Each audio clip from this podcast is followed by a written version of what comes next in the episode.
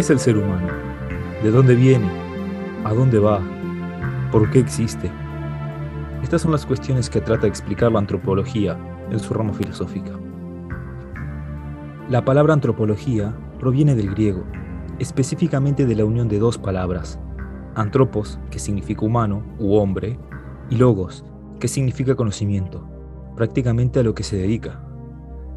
Este tipo de indagación sobre el ser humano se remonta hace más de 2500 años, en el marco tradicional del pensamiento occidental. La búsqueda del conocimiento propio es algo que a lo largo de la historia siempre estuvo presente, y a la interpretación de uno mismo, tanto como individuo o como ser, forma parte de la identidad que construimos. Uno de los temas que engloba esta rama de la antropología es la filosofía hermenéutica, que habla en base a la comunicación sobre cómo los seres humanos nacemos, crecemos y vamos forjando nuestra propia identidad en una sociedad que establece sus valores y puntos de vista en las cosas y situaciones, manifestados en culturas, siendo que en cada cultura se tienen diferentes maneras de describir al hombre y su naturaleza. Se puede considerar que cualquier persona podría ser un antropólogo, dado a que cada persona le puede llegar a interesar su propio conocimiento o el de las otras personas, y se puede sacar sus propias conclusiones a base de la idea que tenga sea más o menos elaborada. Aristóteles defendía su pensamiento antropológico con su teoría del ilemorfismo, que decía que, por naturaleza, cualquier ser está compuesto por la unión sustancial de materia y forma, o sea, el cuerpo y el alma. A diferencia de Platón, quien consideraba que la materia y la forma eran dos cosas separadas. Debido a esto, se le atribuyó a Aristóteles la frase, yo soy mi cuerpo y mi alma. Esto lo hablamos un poco en el episodio anterior, cuando explicábamos cómo interpretaban ambos filósofos la realidad y el ser, pues Aristóteles también dividía a las facultades de los seres vivos, incluyendo al hombre en tres categorías. La primera de ellas es conocida como facultad vegetativa o nutritiva. Esta es la capacidad de nutrirse y desarrollarse de los seres vivos. Por ejemplo, tenemos una planta que se nutre, crece y desarrolla, por lo tanto tiene una facultad nutritiva. O un humano que de igual manera se nutre, crece y desarrolla, de modo que podríamos resumir a esta facultad como el poder de cumplir el ciclo vital. La segunda facultad que menciona Aristóteles es la sensitiva. Esta permite recibir estímulos externos y reaccionar a través de estos. Por ejemplo, un gato reacciona si quema con fuego, ya que de este modo recibe un estímulo externo que lo hace reaccionar. Cómo reaccionará dependerá de qué tipo de estímulo reciba. Sin embargo, una planta, por ejemplo, no parece reaccionar cuando se quema ni parece recibir alguna señal de esto, pese a estar viva. Por eso, según Aristóteles, la facultad sensitiva incluye animales, insectos y humanos, pero no plantas.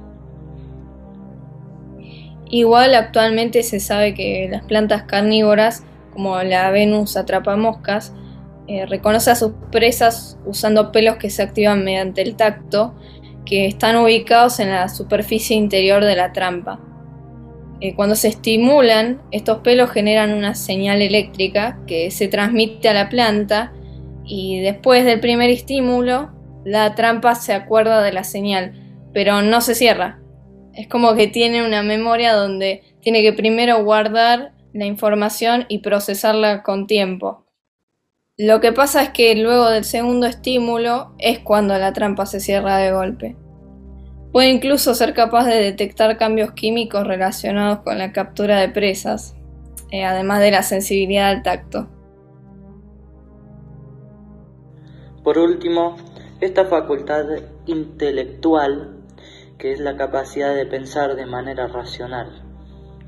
Esta es la facultad distintiva de los seres humanos, la que nos permite desarrollar pensamientos complejos e ideas elaboradas, y lo que según la filosofía aristotélica nos hace una especie superior con respecto al pensamiento al llegar a razonamientos que ningún otro ser vivo puede.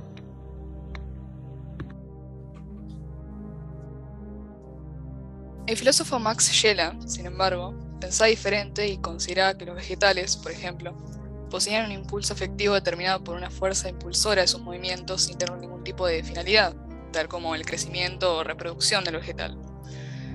No obstante, los animales, aparte de tener ese impulso, tienen instintos. El instinto de cada individuo va a terminar dependiendo de la especie en la cual se encuentre. Asimismo, Sheila también plantea que los animales no tienen una gran diferencia con los humanos. Eh, para él, de hecho, el hombre es directamente un animal y simplemente existe una disimilitud de grado esencial, justificándola con la capacidad humana de tener una inteligencia práctica y que al no cesar en la búsqueda de una diferencia radical, termina centrando a los seres humanos en el espíritu, el cual lo que hace es facultarnos eh, para poder captar de manera inmediata, directa, la esencia de las cosas, según él. Aparte de que el ser humano, en comparación con el animal, es capaz de negar la realidad de una cosa o del mundo gracias a justamente este espíritu que lo caracteriza. Pero, ¿cómo era el espíritu para Yela? Él denominaba el espíritu como eterno, refiriéndose a un Dios que se autorrealiza en el cosmos y se reconoce a sí mismo en y por medio del hombre, sino también que todo el universo está impregnado en él. Respecto a este punto es que podemos señalar el objetivo de su antropología filosófica, cuya misión era establecer la relación metafísica del hombre con el fundamento de todas las cosas, es decir, con Dios. Shela creía necesaria la elaboración de un saber que presentara una imagen unitaria del hombre. Que bueno, esto nos lleva a la cuestión principal, que sería ¿qué es el hombre? El hombre, según él, es un ser espiritual, lo cual, como mencionamos anteriormente, le permite tener una captación inmediata e intuitiva de la esencia de las cosas. Su propiedad fundamental es su independencia, libertad o autonomía existencial frente a la presión del orgánico de la vida y por ende también de la inteligencia impulsiva propia de esta. Este progresa culturalmente, no biológicamente, y es capaz de construir su propia imagen del mundo. con respecto a lo de que el ser humano actualmente progresa culturalmente y no biológicamente, estoy bastante de acuerdo porque a partir de los avances tecnológicos que hemos creado a través de la historia, desde los inicios de las primeras civilizaciones, eh, hemos estado impulsando más nuestra propia evolución más que eh, la naturaleza. Estamos creando herramientas que nos hacen más evolucionados, digamos nos dan capacidades nuevas que nos permiten adaptarnos a ciertos ambientes y son cosas que hemos construido nosotros los seres humanos para nosotros mismos. Bueno, y esto último mencionado, la oración, es algo parecido a lo que había comentado en el capítulo La realidad del conocimiento sobre el pensamiento del realismo filosófico. En esta había mencionado mi creencia de que cada individuo tiene una realidad diferente, por lo tanto, teniendo en cuenta lo de Shela, podríamos decir que también este crea su propio mundo, o bueno, imagen del mundo. De igual manera, en mi opinión, más que imagen del mundo sería un mundo directamente, ya que a pesar de lo literal que sería que todos vivimos en el mismo planeta, psicológicamente hablando, en realidad cada persona vive en un mundo de su propia creación en base a sus propias percepciones. De hecho, es como cuando, por ejemplo, alguien se cuelga o se centra mucho en hacer algo y el otro le dice, estás en tu mundo o bueno, estás en tu mambo, así en Argentina, ¿no? Claro, o por ejemplo, cuando una persona vive una vida muy diferente a otra, es como que no, no puede vivir la realidad de, de, esa persona. Es tan diferente que ni siquiera se puede imaginar. Por ejemplo, un multimillonario y una persona pobre. Como que no te podés poner eh, literalmente en el lugar de, uno o del otro. Son como realidades demasiado diferentes. Claro. Pero quitando todo esto que dijimos, ¿qué se te viene a la cabeza cuando escuchas o lees la palabra antropología? Posiblemente habrás pensado en antiguos fósiles o tal vez en algún documental sobre las culturas indígenas, y te puedo decir que estás en lo correcto. A simple vista, estos dos ejemplos no parecen tener mucho en común, pero la antropología abarca las ramas biológicas y culturales también. Más allá del ámbito filosófico, la antropología es una ciencia social que estudia la realidad del ser humano con un enfoque generalizado, donde se analiza tanto el contexto cultural y social del que forma parte el hombre, como los orígenes del ser humano, su desarrollo evolutivo y los cambios de conducta que sufre a través del tiempo. Dos de las ramas más destacadas de la antropología son la cultural y la social. Si bien tienen enfoques diferentes de estudio, son bastante parecidas entre sí.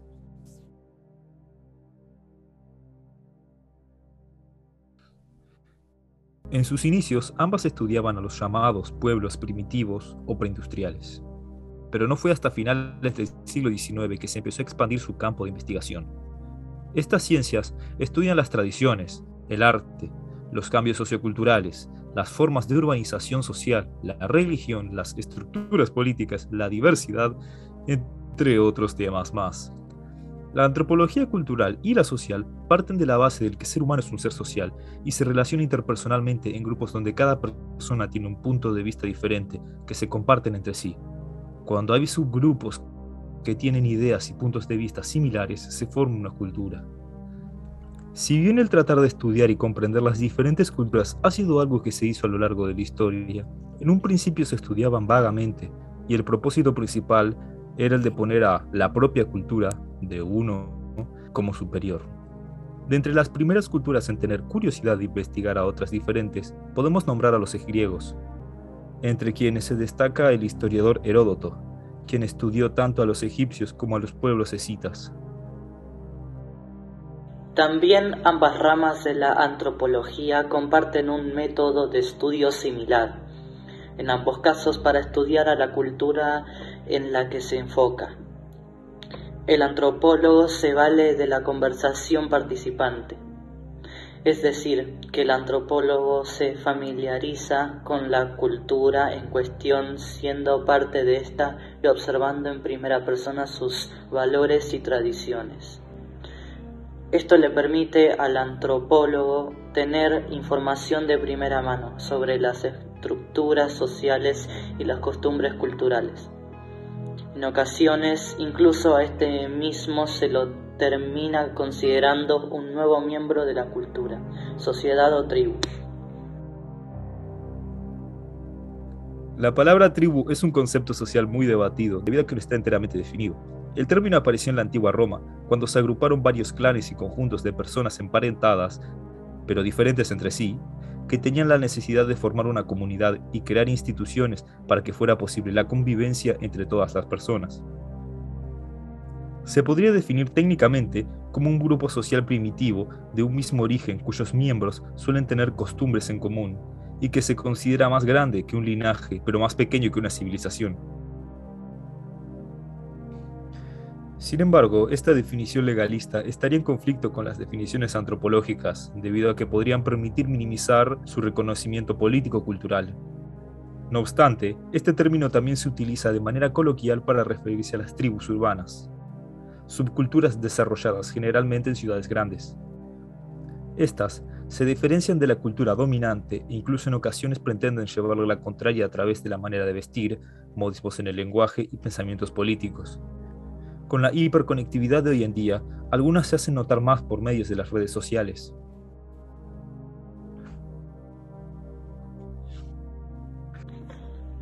Hay que tener en cuenta que no todas las tribus urbanas tienen un mismo grado de complejidad en sus ideologías, además de que la mayoría no pretende estar en contra de la cultura principal. Hay incluso tribus en las que el eje principal es un grupo musical o un artista determinado. Por ejemplo, el ARMY, un grupo de fanáticos del grupo surcoreano de K-pop BTS, o los Believers, fanáticos del artista musical Justin Bieber. También cabe mencionar a otras subculturas que surgieron en base a géneros musicales como los góticos, con el rock gótico o lo hacemos con el hardcore punk. No obstante, hay otras que son más rudas, como los punks, quienes se oponen al Estado y a la religión, u otras más violentas, como los hooligans, los cuales son hinchas, generalmente ingleses, de un equipo de fútbol, que suelen generar riñas y peleas en los partidos de sus equipos.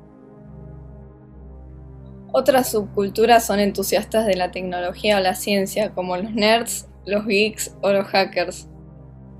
Esto me hizo acordar a una historia corta e interesante sobre un ingeniero que automatizó su vida en el trabajo usando código de programación. La historia original fue subida en foro ruso, pero hay una versión traducida en inglés. Eh, se llamaba Now That's What I Call a Hacker y mucha gente ha intentado recrear con diferentes lenguajes de programación más o menos lo que se dice en la historia. No confirmo que sea verdad, pero hay muchas de las pocas cosas dichas en aquella historia que se pueden recrear en la vida real. Eh, también hay una página de GitHub de una persona que lo intentó también. Además, una de las tribus urbanas más extendidas, conocidas y que aún siguen en pie en la actualidad son los llamados frikis, que engloban a los otakus y a los gamers. Muchos de estos grupos son considerados por algunas personas como extraños o se los excluye socialmente debido a la gran diferencia que tienen con la cultura dominante, como hablamos previamente. Pero ¿existe realmente una cultura dominante? Yo creo que no es que haya una cultura sola que sea la dominante, sino que hay muchas y diferentes culturas, pero que algunas son más compatibles entre sí que otras, por así decirlo.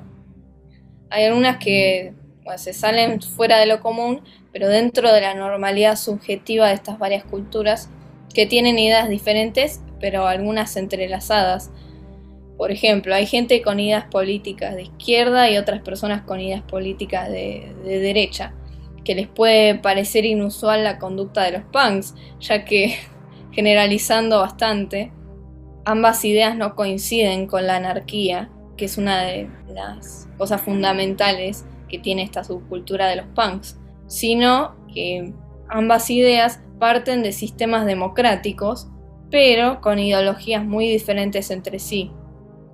En todo caso, podríamos decir que los punks no están en contra de la cultura dominante, sino que en contra de las culturas principales que no incluyen alguno de sus puntos de vista.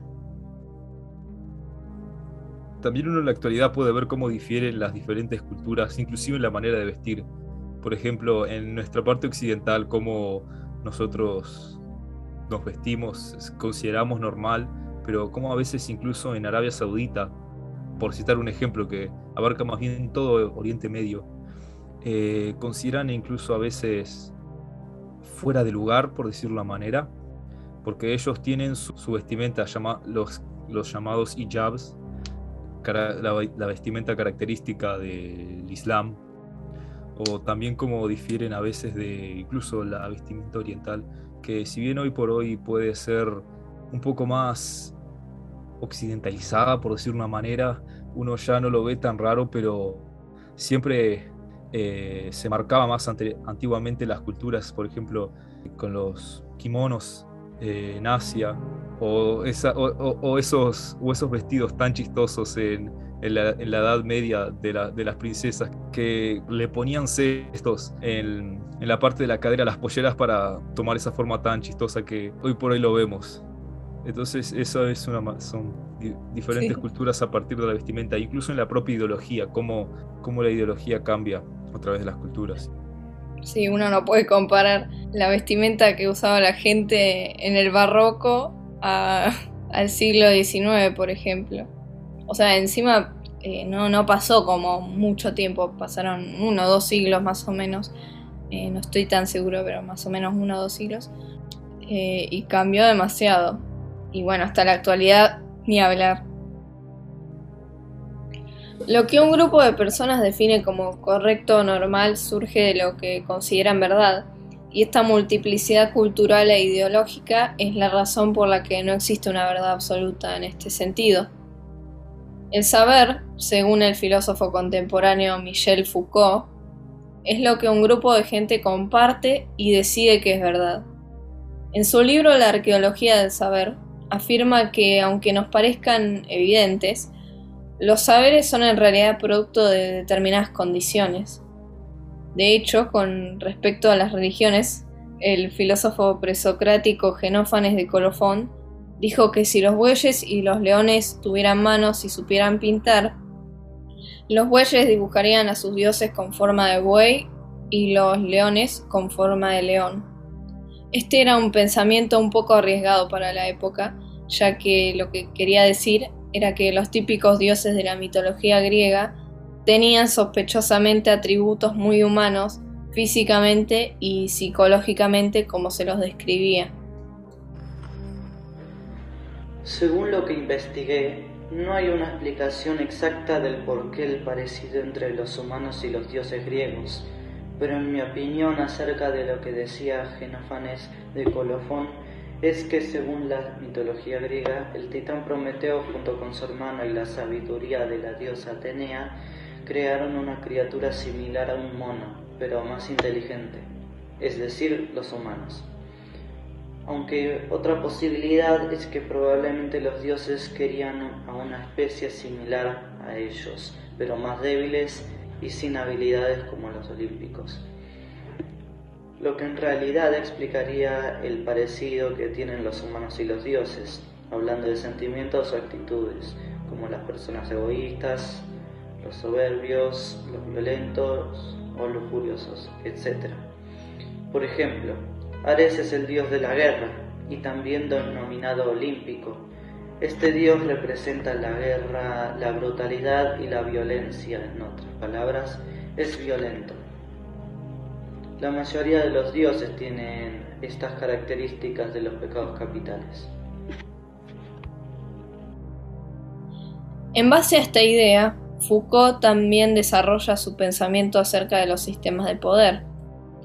A través de esta verdad arbitraria, el poder disciplinario controla el pensamiento en un proceso que él llama de normalización, que implica clasificar y vigilar a los individuos para que cumplan su rol dentro de un grupo social a través del lenguaje. Explica que solo por calificar a ciertas cosas como anormales, sabemos entonces lo que es normal. La locura se la puede considerar como una normalidad según el poder, y esto implica la exclusión de cierta gente a través del confinamiento y el encierro, como explicaba él con el contexto de su época. En relación a esto, afirma que sistemas como el capitalismo se mantienen estables gracias al ejercicio de poderes que se hallan presentes por todo el cuerpo social a los que llaman micropoderes. Para él, el poder no sucede por el enfrentamiento entre dominantes y dominados, como decía Karl Marx, sino que el poder está presente en cada parte de la sociedad, y tanto como el Estado como los grupos sociales hacen uso del poder. Se ejerce de manera perspicaz en instituciones, espacios productivos, organizaciones políticas y hasta vínculos familiares. Y es que esta también es una de nuestras características como seres humanos, como explica Aristóteles con su concepto del zoon politikon. El zoon politikon, que literalmente significa animal político, es un término para definir a los seres humanos en comparación a otros seres vivos por su cualidad de relacionarse políticamente, crear sociedades y organizar su vida en ciudades. Otros ejemplos de zoon politikon pueden ser las abejas o las hormigas, que tienen sistemas cívicos que, si bien no se comparan a nuestro, sí conllevan un grado de complejidad alto a comparación de, por ejemplo, una manada de lobos.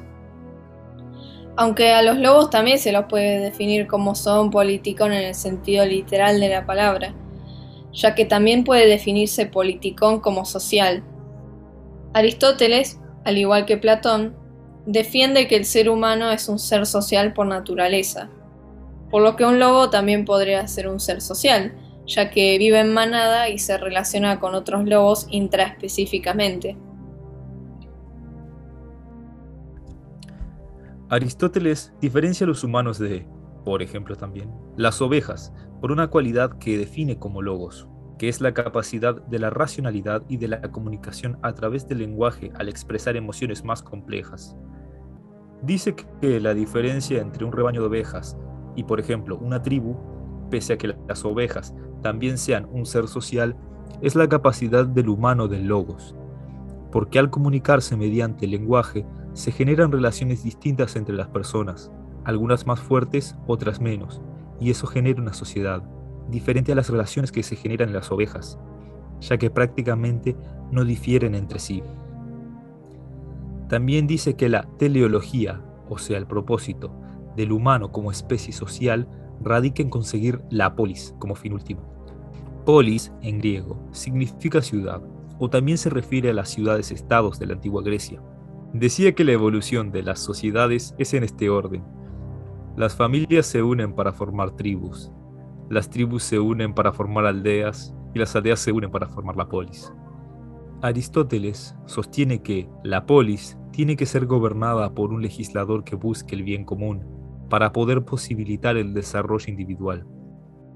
Dice que el gobernador tiene que tener la práctica y la teórica para poder poner el orden en la polis y buscar el bien común.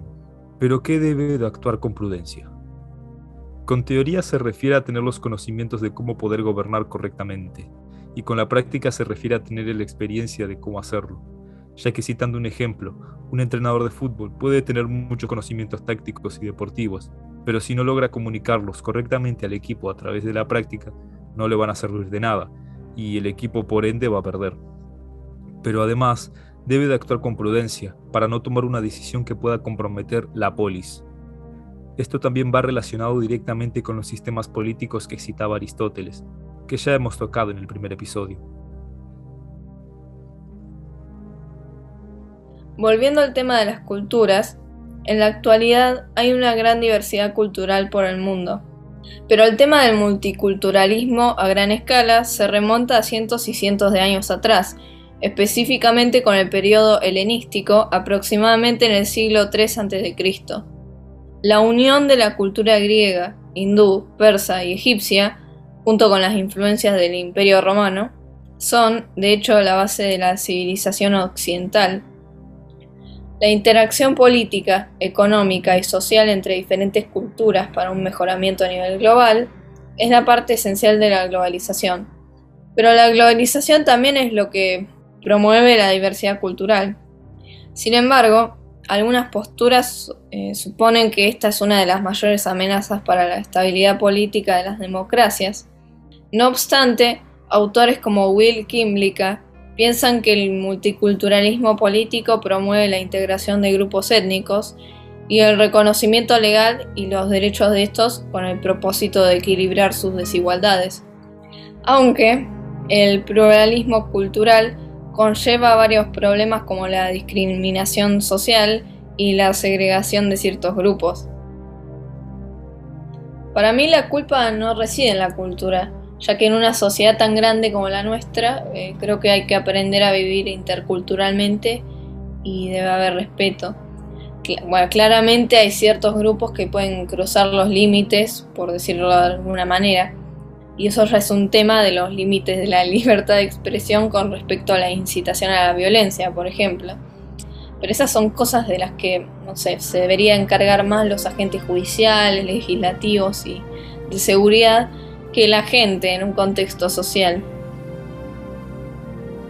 En el siguiente episodio hablaremos más específicamente acerca de esta cuestión en base a una de las partes fundamentales de las culturas, las creencias y los valores morales. Muchas gracias por haber escuchado este episodio. Hasta pronto.